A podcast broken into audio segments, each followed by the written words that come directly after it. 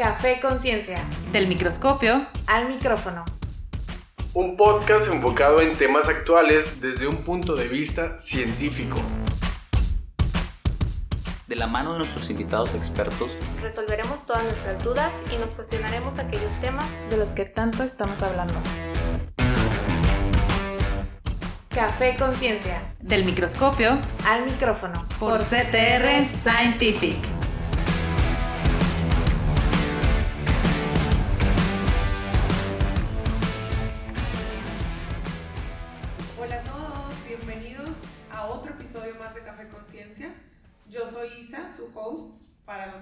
Nuevos en Café Conciencia. Qué bueno que están interesados en estos temas. Y el día de hoy vamos a hablar sobre el tema de enfermedad mínima residual. Ahorita más adelante lo vamos a explicar para los que no sepan ni tengan idea qué es esto. Le quiero dar la bienvenida primero que nada a nuestra invitada especial, Jocelyn Chacón. Hola Jocelyn, gracias por tomarte el tiempo y volar. ¿Desde dónde? Desde Costa Rica. para venir a hacer este episodio. bueno, no, muchas gracias a ustedes por la invitación. Este, Preséntate si quieres para los que no te conocen. Ok, bueno, mi, no, eh, bueno, mi nombre es Jocelyn Chacón y soy biotecnóloga. Tengo, eh, bueno, estudios en biología molecular y hace eh, cuatro años estoy trabajando con citometría de flujo, especialmente más en la parte de estandarización y en citometría y la parte de oncohematología. Ok. Bueno, para, para los que quieran saber en general primero qué es este término, para que no se me asusten, ahorita lo vamos a mencionar. Vamos a ir dándole como que un caminito a esto. Y bueno, entonces me gustaría empezar primero con el término citometría que estás mencionando ahorita, ¿qué es citometría de flujo? Ok, bueno, eh, la citometría de flujo es un método analítico que nos va a permitir analizar células y otras partículas que van a estar en suspensión. Se puede analizar cualquier tipo de célula, lo que necesitamos es que esté en suspensión. ¿ok? Y es un eh, principio metodológico que permite analizar millones de células o miles de células al mismo tiempo. ¿A qué se, a qué se refiere suspensión? Que esté en una solución, o sea, en algún líquido, ¿verdad? Que esté en esas células. Por ejemplo, yo puedo analizar células de piel, pero tengo que disgregarlas para que esas células estén individuales y así yo pueda analizarlas en la plataforma. Ok, perfecto. ¿Y cuáles son algunas características de este método o cómo es el proceso? Eh, bueno, lo primero es eh, tener esas células individuales. Una vez que las tenemos individuales, vamos a teñirlas. Las vamos a teñir con proteínas que se llaman anticuerpos que van a estar unidas a un fluorocromo. Este fluorocromo es como un tinte. Okay. Entonces esto se va a unir específicamente, va a reconocer las proteínas y yo voy a poder lograr ver qué está eh, presentando esa célula, ¿verdad? Porque el citómetro de flujo va a tener un láser que va a eh, permitir que en el momento que entre en contacto con ese tinte o ese fluorocromo que le puse a la célula, genere una señal. Entonces yo voy a lograr identificar esa señal, porque yo sé el color que puse, digamos, para, esa proteína. si es X o Y se pinta de un color. Exactamente. Cada, perdón, cada proteína va a tener eh, un marcador, ¿verdad? Se le conoce, que esa va a ser la, la, proteína específica que yo voy a identificar en la célula y estos son, se llaman clúster de diferenciación, que se llaman como CDs. ¿ok? Entonces este CD, yo antes de diseñar mi experimento, yo tengo eh, mi, mi, célula y sé que CD tiene que expresar mi célula para que yo la pueda reconocer. Wow, ok. ¿Y cómo está este, este método en el tema de hematoncología? Eh, bueno, en el tema de hematoncología ha sido todo un camino, ¿verdad? Que diferentes expertos han este, logrado caminar. este, se empezó con citómetros que tenían muy poca capacidad para leer colores, ¿ok? Entonces solamente podían leer cuatro colores. Ahora ya hay citómetros que pueden leer hasta 30 colores de, de manera simultánea. Entonces, en oncomatología lo que pasaba era que era muy subjetiva. Era como, bueno, subjetividad, del experto, eh, así se practicaba. Sin embargo, un consorcio este, conocido como Euroflow, se eh, especializó, ¿verdad? O su mayor objetivo fue estandarizar todas las metodologías en citometría de flujo para poder, ¿verdad?, tener un, un mejor impacto en el paciente. Entonces, este, pues ellos identificaron cuáles eran los marcadores de mejor relevancia, ¿verdad?, dependiendo de las diferentes patologías. Un ejemplo, eh, bueno, si es una enfermedad, eh, una leucemia linfoblástica aguda de células B, entonces, bueno, vieron cuáles eran los marcadores con mayor, ellos le dieron un score, ¿verdad? Un puntaje en el cual cada uno de esos marcadores iba a, a estar presente de, de, manera más frecuente en los diferentes, en estas células patológicas. Entonces, no sé, un CD19, un CD34, eh, son marcadores típicos de una enfermedad, eh, una leucemia linfoblástica aguda. Y así sucesivamente con las diferentes patologías, hasta poder armar ya paneles de ocho colores. Entonces, eh, ¿cuál es la importancia de ocho colores? Mientras más colores yo tenga, mayor va a ser la cantidad de información que voy a poder analizar, ¿verdad?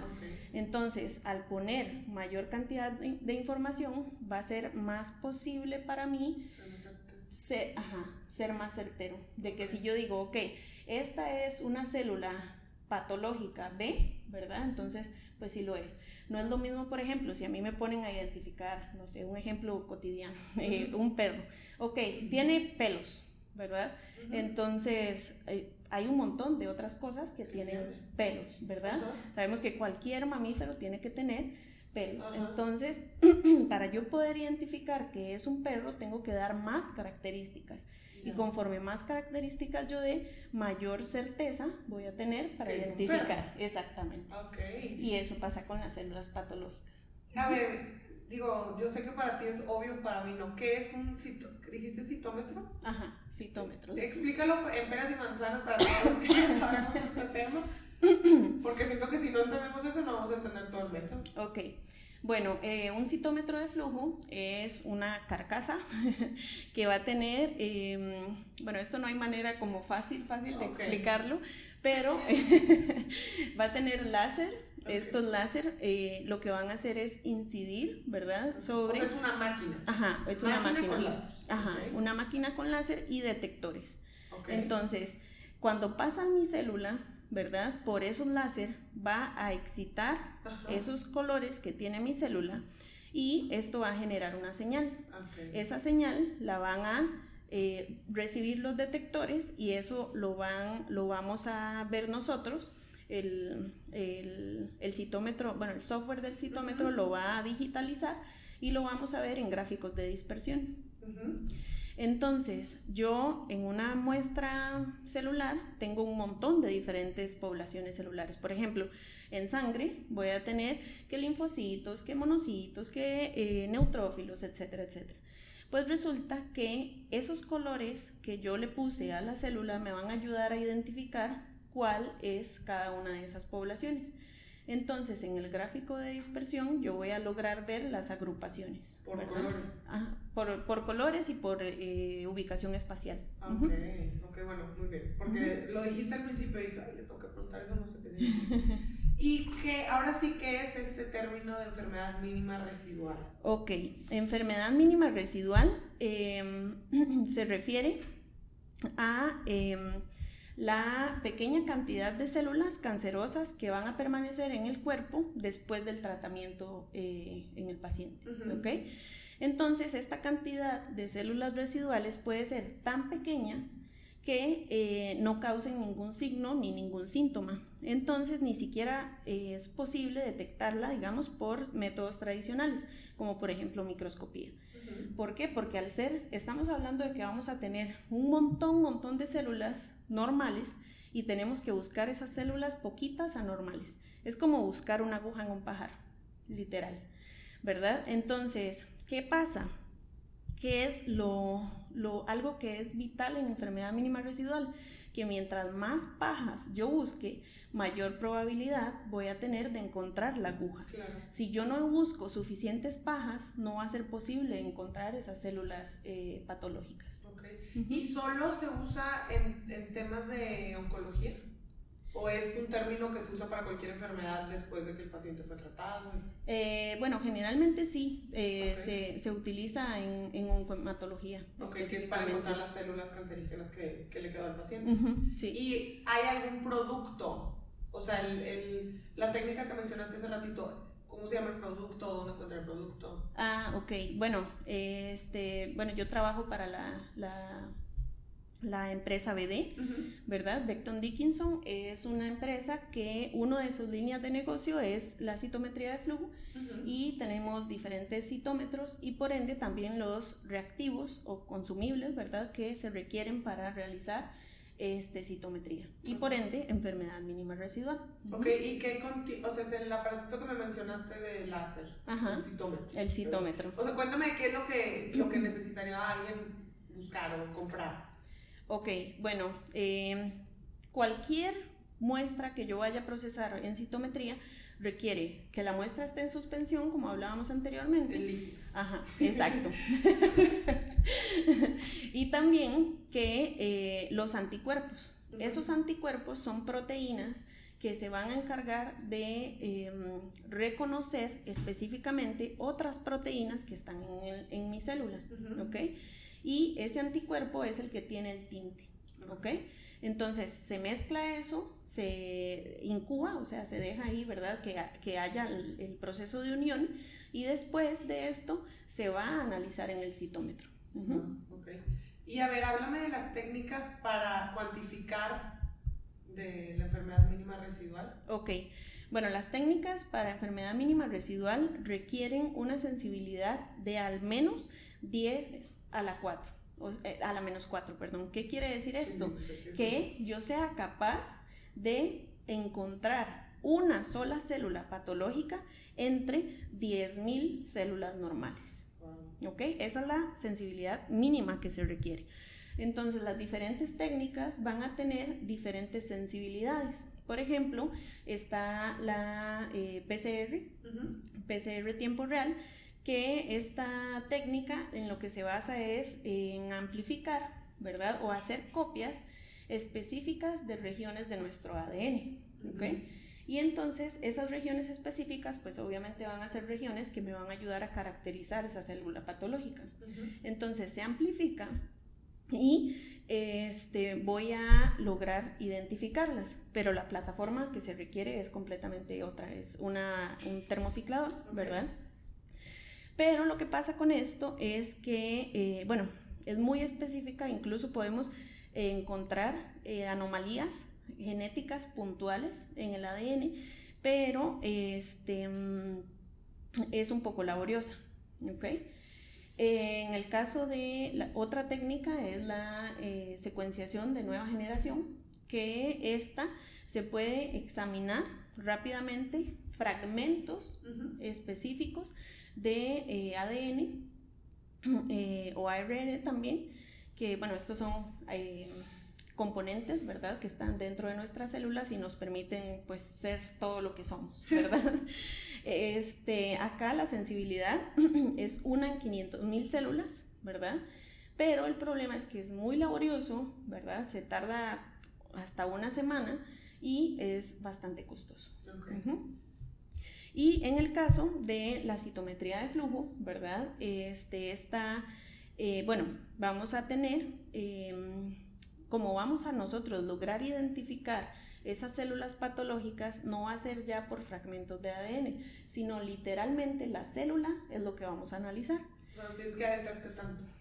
exacto. En, el, en las otras técnicas yo rompo la célula, rompo el núcleo de la célula y tomo lo que está dentro. En este caso nosotros analizamos la célula completa.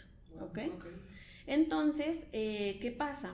Que eh, como hablábamos anteriormente, estas células patológicas van a ser muy, van a estar en muy poca cantidad.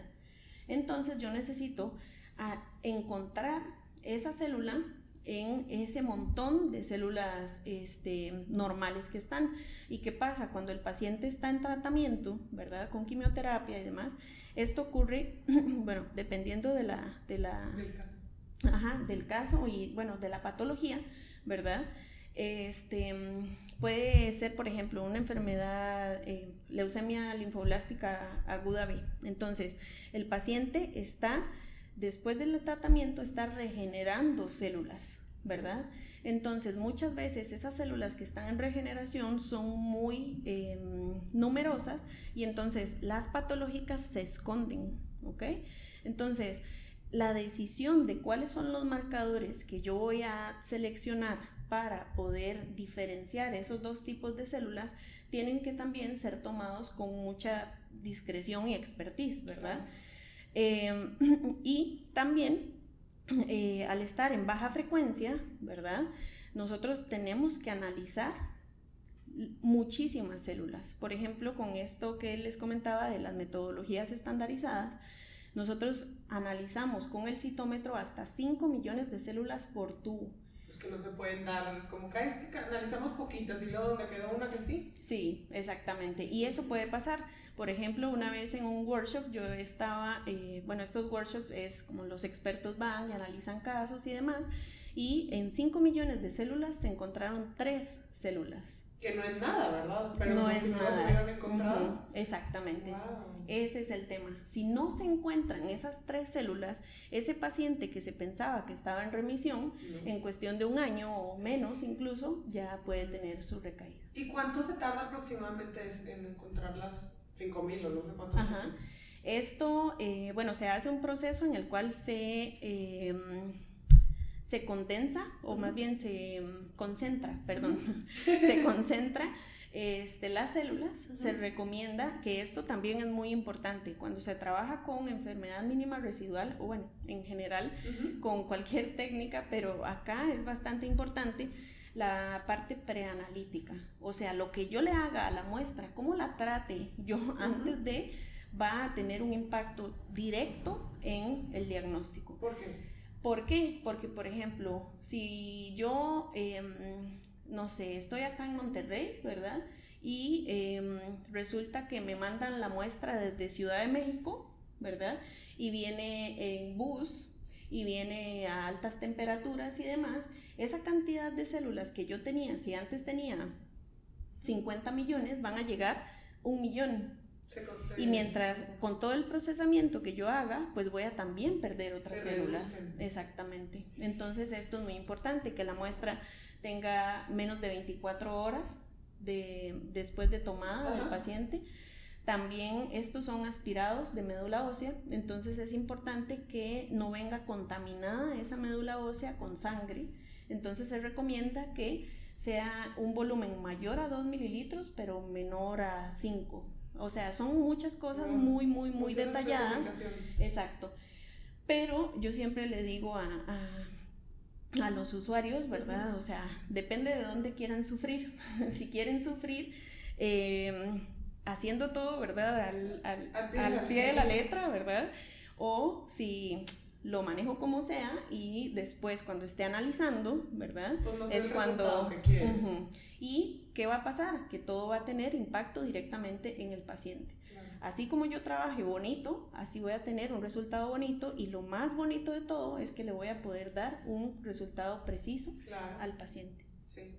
¿Y cuál, en tu opinión, por qué es importante este, sí decir este término, pero pues este concepto de enfermedad mínima residual?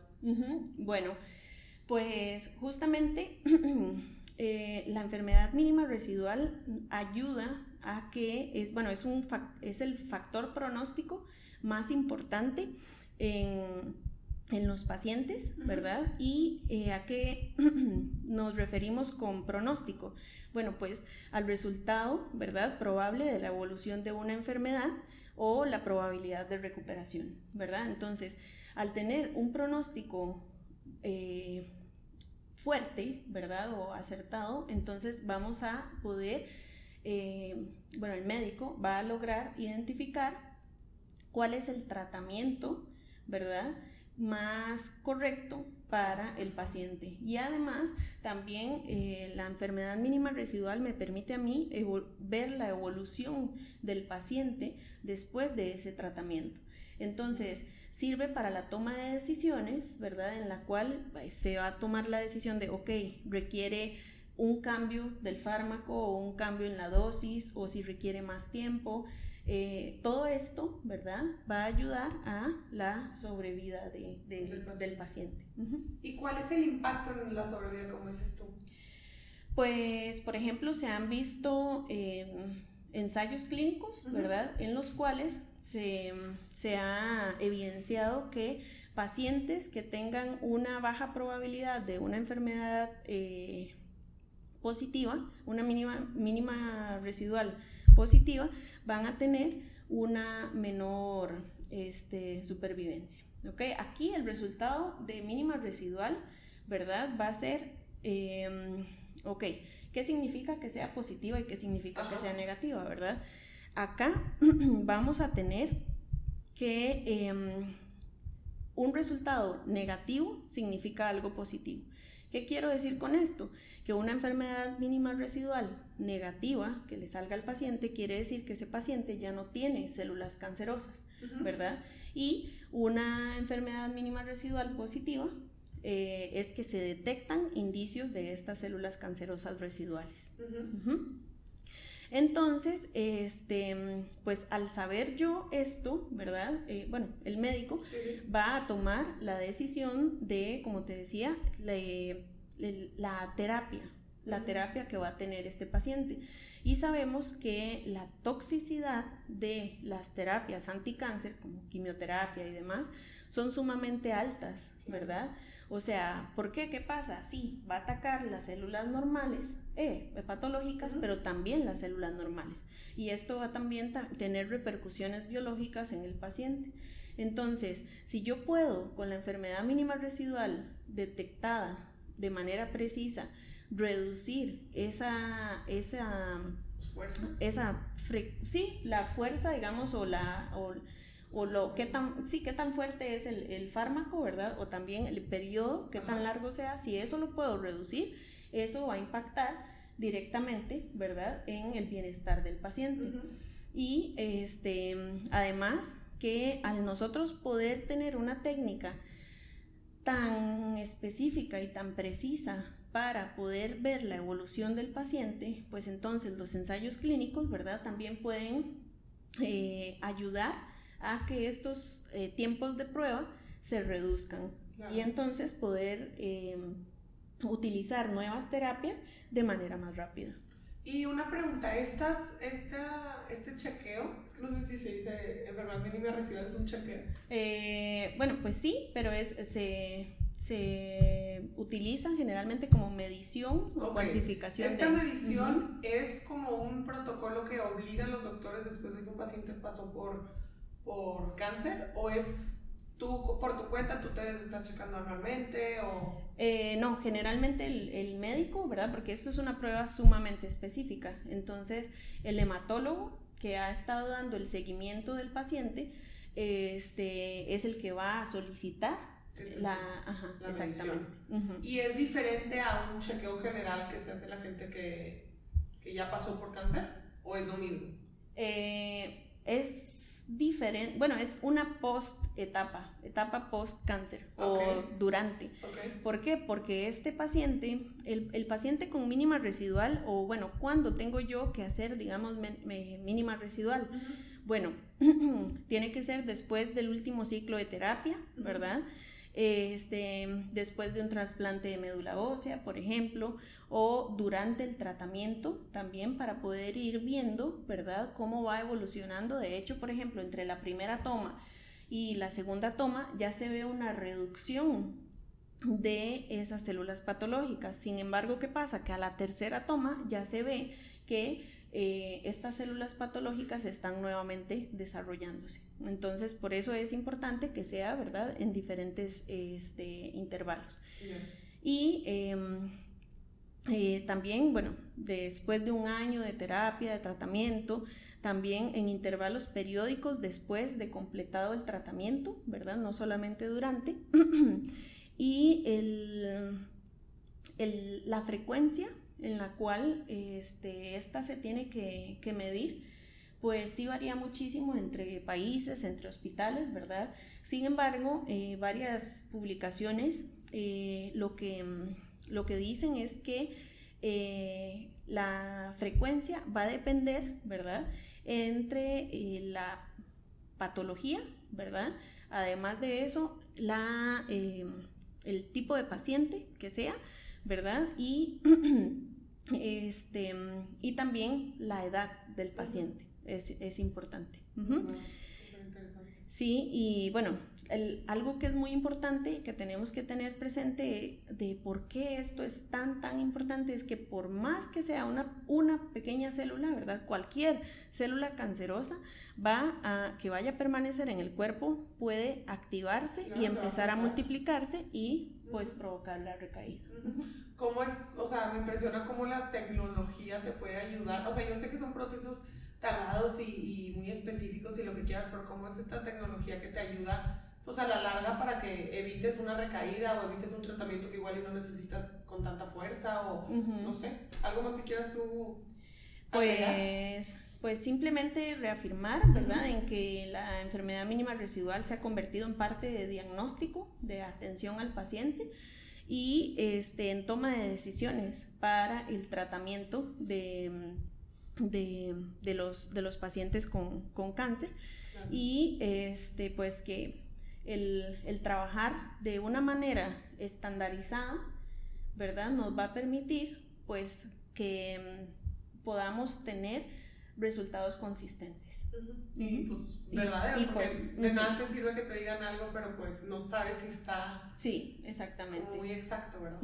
Sí, y un resultado consistente, pues entonces esto va a permitir, ¿verdad? Que pues sea eh, comparable entre diferentes laboratorios y demás, y pues incluso hasta pues crear eh, diferentes bases de datos, ¿verdad? En cuanto a la epidemiología del, país, de la ciudad y demás, porque sabemos que muchísimas eh, publicaciones, digamos, son de que europeas, que de Estados Unidos y demás, pero en nuestros países latinoamericanos, pues muchas veces no está tan, tan concreto esa, ese tipo de, datos. De hecho, ahorita se me ocurrió esta pregunta, ¿cómo es, o sea, si, cómo sale el resultado? ¿Como un número?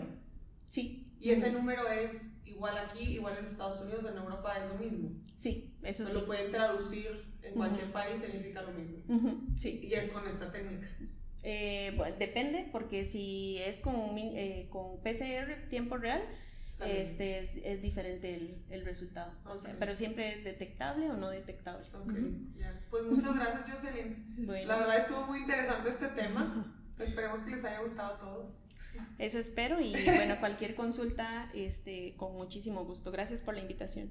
No, hombre, gracias a ti por venir. Y gracias a todos los que nos escucharon. Esperemos que les haya sido de su agrado este tema y que hayan aprendido muchas cosas. Y pues ya saben que cualquier cosita nos pueden encontrar en redes como arroba CTR Scientific y ahí estamos a sus órdenes para contestarles cualquier pregunta. Gracias.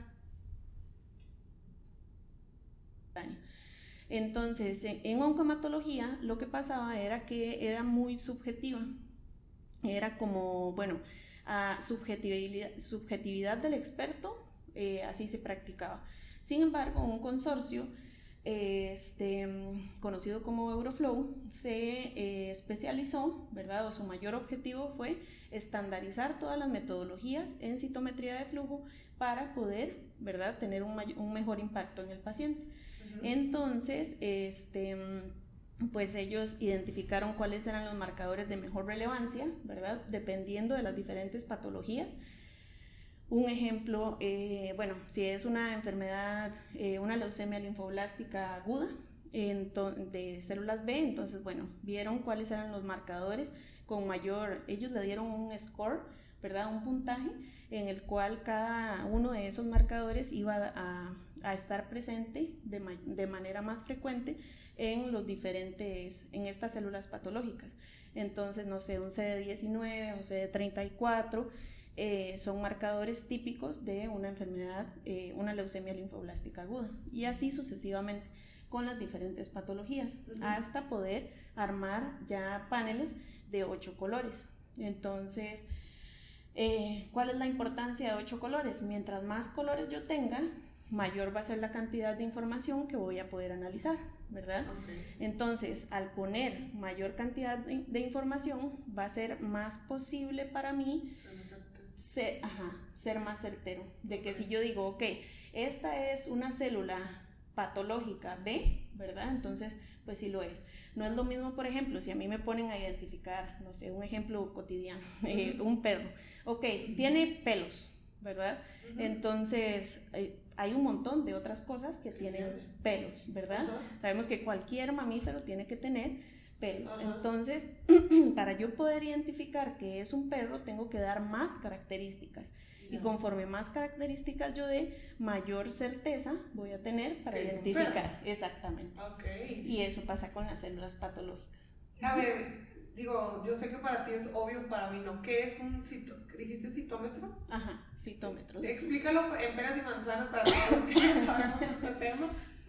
Porque siento que si no entendemos eso no vamos a entender todo el método. Ok. Bueno, eh, un citómetro de flujo es una carcasa que va a tener, em, bueno, esto no hay manera como fácil, fácil de explicarlo, pero va a tener láser. Estos láser eh, lo que van a hacer es incidir, ¿verdad? Sobre. O es una máquina. Ajá, es una máquina. Con láser. Ajá, una máquina con láser y detectores. Entonces, cuando pasa mi célula, ¿verdad? Por esos láser va a excitar esos colores que tiene mi célula y esto va a generar una señal. Esa señal la van a eh, recibir los detectores y eso lo, van, lo vamos a ver nosotros.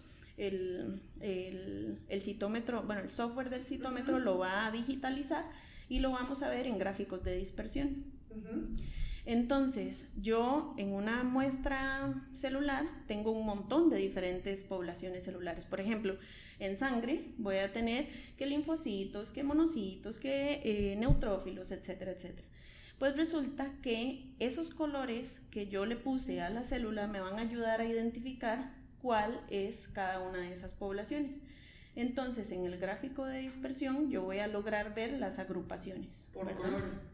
por, colores y por eh, ubicación espacial. Ok, ok, bueno, muy bien. Porque lo dijiste al principio y dije, le tengo que preguntar eso, no sé qué Y que ahora sí, ¿qué es este término de enfermedad mínima residual? Ok, enfermedad mínima residual em, se refiere a em, la pequeña cantidad de células cancerosas que van a permanecer en el cuerpo después del tratamiento eh, en el paciente. Entonces, esta cantidad de células residuales puede ser tan pequeña que eh, no causen ningún signo ni ningún síntoma. Entonces, ni siquiera eh, es posible detectarla, digamos, por métodos tradicionales, como por ejemplo microscopía. ¿Por qué? Porque al ser, estamos hablando de que vamos a tener un montón, montón de células normales y tenemos que buscar esas células poquitas anormales. Es como buscar una aguja en un pajar, literal, ¿verdad? Entonces, ¿qué pasa? ¿Qué es lo, lo, algo que es vital en enfermedad mínima residual? Que mientras más pajas yo busque, mayor probabilidad voy a tener de encontrar la aguja. Si yo no busco suficientes pajas, no va a ser posible encontrar esas células eh, patológicas. ¿Y solo se usa en, en temas de oncología? ¿O es un término que se usa para cualquier enfermedad después de que el paciente fue tratado? Eh, bueno, generalmente sí, eh, se, se, utiliza en, en oncomatología. Ok, sí es para encontrar las células cancerígenas que, que le quedó al paciente. sí. ¿Y hay algún producto? O sea, el, el, la técnica que mencionaste hace ratito, ¿Cómo se llama el producto? ¿Dónde encuentra el producto? Ah, ok. Bueno, este, bueno, yo trabajo para la, la la empresa BD, ¿verdad? Beckton Dickinson es una empresa que uno de sus líneas de negocio es la citometría de flujo y tenemos diferentes citómetros y por ende también los reactivos o consumibles, ¿verdad? Que se requieren para realizar este, citometría y por ende enfermedad mínima residual. Ok, ¿y qué, o sea, es el aparatito que me mencionaste de láser, el citómetro? El citómetro. O sea, cuéntame qué es lo que, lo que necesitaría alguien buscar o comprar. Ok, bueno, eh, cualquier muestra que yo vaya a procesar en citometría requiere que la muestra esté en suspensión, como hablábamos anteriormente. Ajá, exacto. y también que eh, los anticuerpos. Esos anticuerpos son proteínas que se van a encargar de em, reconocer específicamente otras proteínas que están en, mi célula, ¿ok? Y ese anticuerpo es el que tiene el tinte, ¿ok? Entonces se mezcla eso, se incuba, o sea, se deja ahí, ¿verdad? Que, que haya el, proceso de unión y después de esto se va a analizar en el citómetro.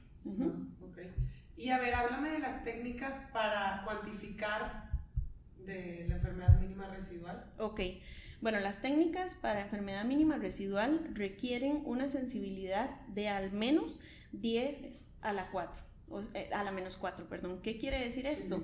que yo sea capaz de encontrar una sola célula patológica entre 10.000 células normales. ¿Ok? Esa es la sensibilidad mínima que se requiere. Entonces las diferentes técnicas van a tener diferentes sensibilidades. Por ejemplo, está la eh, PCR, PCR tiempo real, que esta técnica en lo que se basa es en amplificar, ¿verdad? O hacer copias específicas de regiones de nuestro ADN, ¿ok? Y entonces esas regiones específicas, pues obviamente van a ser regiones que me van a ayudar a caracterizar esa célula patológica. Entonces se amplifica y este, voy a lograr identificarlas, pero la plataforma que se requiere es completamente otra, es una, un termociclador, ¿verdad? Pero lo que pasa con esto es que, eh, bueno, es muy específica, incluso podemos encontrar eh, anomalías genéticas puntuales en el ADN, pero este, mm, es un poco laboriosa. En el caso de la otra técnica es la eh, secuenciación de nueva generación, que esta se puede examinar rápidamente fragmentos específicos de eh, ADN eh, o ARN también, que bueno, estos son componentes, ¿verdad? Que están dentro de nuestras células y nos permiten, pues, ser todo lo que somos, ¿verdad? este, acá la sensibilidad es una en 500 mil células, ¿verdad? Pero el problema es que es muy laborioso, ¿verdad? Se tarda hasta una semana y es bastante costoso. Y en el caso de la citometría de flujo, ¿verdad? Este, está, eh, bueno, vamos a tener em, como vamos a nosotros lograr identificar esas células patológicas, no va a ser ya por fragmentos de ADN, sino literalmente la célula es lo que vamos a analizar. No tienes que adentrarte tanto. exacto. En, el, en, las otras técnicas yo rompo la célula, rompo el núcleo de la célula y tomo lo que está dentro. En este caso nosotros analizamos la célula completa. Entonces, eh, ¿qué pasa? Que eh, como hablábamos anteriormente, estas células patológicas van a ser muy, van a estar en muy poca cantidad. Entonces yo necesito encontrar esa célula en ese montón de células este, normales que están. ¿Y qué pasa? Cuando el paciente está en tratamiento, ¿verdad? Con quimioterapia y demás, esto ocurre, bueno, dependiendo de la, de la, del caso. Ajá, del caso y, bueno, de la patología, ¿verdad? Este, puede ser, por ejemplo, una enfermedad, eh, leucemia linfoblástica aguda B. Entonces, el paciente está, después del tratamiento, está regenerando células, ¿verdad? Entonces, muchas veces esas células que están en regeneración son muy em, numerosas y entonces las patológicas se esconden, ¿ok? Entonces, la decisión de cuáles son los marcadores que yo voy a seleccionar para poder diferenciar esos dos tipos de células tienen que también ser tomados con mucha discreción y expertise, ¿verdad? Em, y también eh, al estar en baja frecuencia, ¿verdad?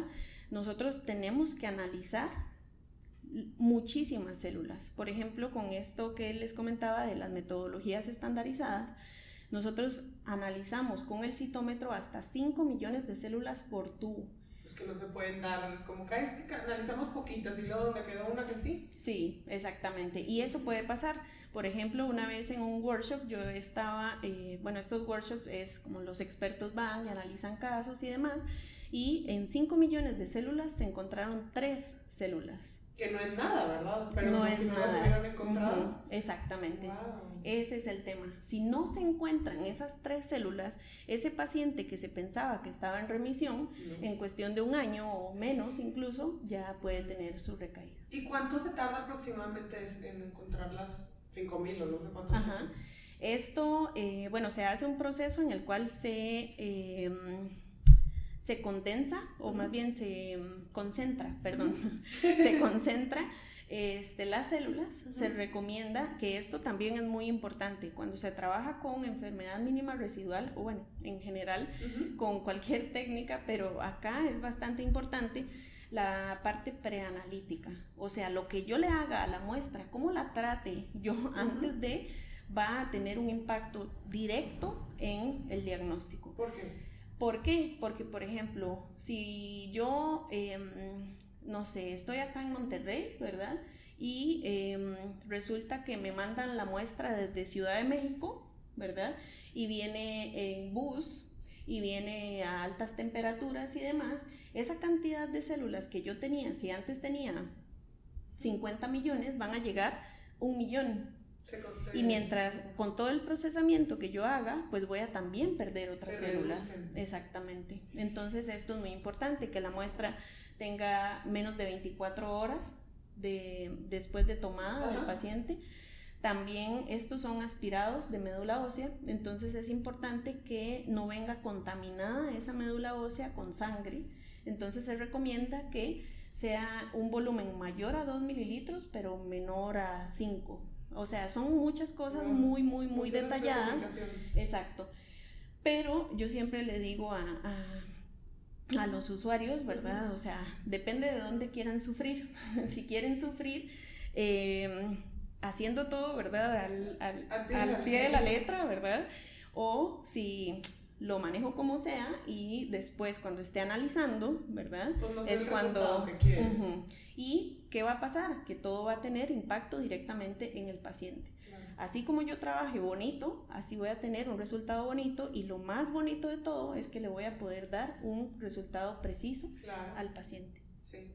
¿Y cuál, en tu opinión, por qué es importante este, este término, pero pues este concepto de enfermedad mínima residual? Bueno, pues justamente eh, la enfermedad mínima residual ayuda a que es, bueno, es, un, es el factor pronóstico más importante en, los pacientes, ¿verdad? ¿Y eh, a qué nos referimos con pronóstico? Bueno, pues al resultado, ¿verdad? Probable de la evolución de una enfermedad o la probabilidad de recuperación, ¿verdad? Entonces, al tener un pronóstico eh, fuerte, ¿verdad? O acertado, entonces vamos a poder, eh, bueno, el médico va a lograr identificar cuál es el tratamiento, ¿verdad? Más correcto para el paciente. Y además, también eh, la enfermedad mínima residual me permite a mí ver la evolución del paciente después de ese tratamiento. Entonces, sirve para la toma de decisiones, ¿verdad? En la cual pues, se va a tomar la decisión de, ok, requiere un cambio del fármaco o un cambio en la dosis o si requiere más tiempo. Eh, todo esto, ¿verdad? Va a ayudar a la sobrevida de, del paciente. ¿Y cuál es el impacto en la sobrevida, como dices tú? Pues, por ejemplo, se han visto em, ensayos clínicos, ¿verdad? En los cuales se, ha evidenciado que pacientes que tengan una baja probabilidad de una enfermedad eh, positiva, una mínima, mínima residual positiva, van a tener una menor este, supervivencia. ¿okay? Aquí el resultado de mínima residual, ¿verdad? Va a ser, em, ok, ¿qué significa que sea positiva y qué significa que sea negativa, ¿verdad? Acá vamos a tener que em, un resultado negativo significa algo positivo. ¿Qué quiero decir con esto? Que una enfermedad mínima residual negativa que le salga al paciente quiere decir que ese paciente ya no tiene células cancerosas, ¿verdad? Y una enfermedad mínima residual positiva eh, es que se detectan indicios de estas células cancerosas residuales. Entonces, este, pues al saber yo esto, ¿verdad? Eh, bueno, el médico va a tomar la decisión de, como te decía, la terapia, la terapia que va a tener este paciente. Y sabemos que la toxicidad de las terapias anticáncer, como quimioterapia y demás, son sumamente altas, ¿verdad? O sea, ¿por qué? ¿Qué pasa? Sí, va a atacar las células normales, eh, patológicas, pero también las células normales. Y esto va también a tener repercusiones biológicas en el paciente. Entonces, si yo puedo, con la enfermedad mínima residual detectada de manera precisa, reducir esa, esa fuerza, esa sí, la fuerza, digamos, o la... O, o lo qué tan sí qué tan fuerte es el, el fármaco verdad o también el periodo qué tan largo sea si eso lo puedo reducir eso va a impactar directamente verdad en el bienestar del paciente. Y este además que al nosotros poder tener una técnica tan específica y tan precisa para poder ver la evolución del paciente, pues entonces los ensayos clínicos, ¿verdad? También pueden eh, ayudar a que estos eh, tiempos de prueba se reduzcan y entonces poder em, utilizar nuevas terapias de manera más rápida. Y una pregunta, ¿estas, esta, este chequeo, es que no sé si se dice enfermedad mínima residual, es un chequeo? Eh, bueno, pues sí, pero es, se, se utilizan generalmente como medición o cuantificación. Esta medición es como un protocolo que obliga a los doctores después de que un paciente pasó por por cáncer o es tú por tu cuenta tú te debes estar checando anualmente o eh, no generalmente el, médico verdad porque esto es una prueba sumamente específica. Entonces el hematólogo que ha estado dando el seguimiento del paciente este es el que va a solicitar la, ajá, exactamente. y es diferente a un chequeo general que se hace la gente que, que ya pasó por cáncer o es lo mismo eh, es diferente, bueno, es una post etapa, etapa post cáncer o durante. ¿Por qué? Porque este paciente, el, paciente con mínima residual, o bueno, ¿cuándo tengo yo que hacer, digamos, mínima residual? Bueno, tiene que ser después del último ciclo de terapia, ¿verdad? Este, después de un trasplante de médula ósea, por ejemplo, o durante el tratamiento también para poder ir viendo, ¿verdad?, cómo va evolucionando. De hecho, por ejemplo, entre la primera toma y la segunda toma ya se ve una reducción de esas células patológicas. Sin embargo, ¿qué pasa? Que a la tercera toma ya se ve que eh, estas células patológicas están nuevamente desarrollándose. Entonces, por eso es importante que sea, ¿verdad?, en diferentes este, intervalos. Y em, eh, también, bueno, después de un año de terapia, de tratamiento, también en intervalos periódicos después de completado el tratamiento, ¿verdad? No solamente durante. y el, la frecuencia en la cual este, esta se tiene que, medir, pues sí varía muchísimo entre países, entre hospitales, ¿verdad? Sin embargo, eh, varias publicaciones eh, lo, que, lo que dicen es que eh, la frecuencia va a depender, ¿verdad? Entre la patología, ¿verdad? Además de eso, la, el tipo de paciente que sea, ¿verdad? este, y también la edad del paciente es, importante. Sí, y bueno, algo que es muy importante que tenemos que tener presente de por qué esto es tan, tan importante es que por más que sea una, una pequeña célula, ¿verdad? Cualquier célula cancerosa va a, que vaya a permanecer en el cuerpo, puede activarse y empezar a multiplicarse y pues provocar la recaída. ¿Cómo es? O sea, me impresiona cómo la tecnología te puede ayudar. O sea, yo sé que son procesos tardados y, muy específicos y lo que quieras, pero cómo es esta tecnología que te ayuda pues a la larga para que evites una recaída o evites un tratamiento que igual y no necesitas con tanta fuerza o no sé, algo más que quieras tú Pues pues simplemente reafirmar, ¿verdad?, en que la enfermedad mínima residual se ha convertido en parte de diagnóstico, de atención al paciente y este, en toma de decisiones para el tratamiento de, de, los, de los pacientes con, cáncer y este, pues que el, el, trabajar de una manera estandarizada, ¿verdad? Nos va a permitir pues que mm, podamos tener resultados consistentes. Y pues verdadero, y, pues, de nada te sirve que te digan algo, pero pues no sabes si está... Sí, exactamente. Muy exacto, ¿verdad?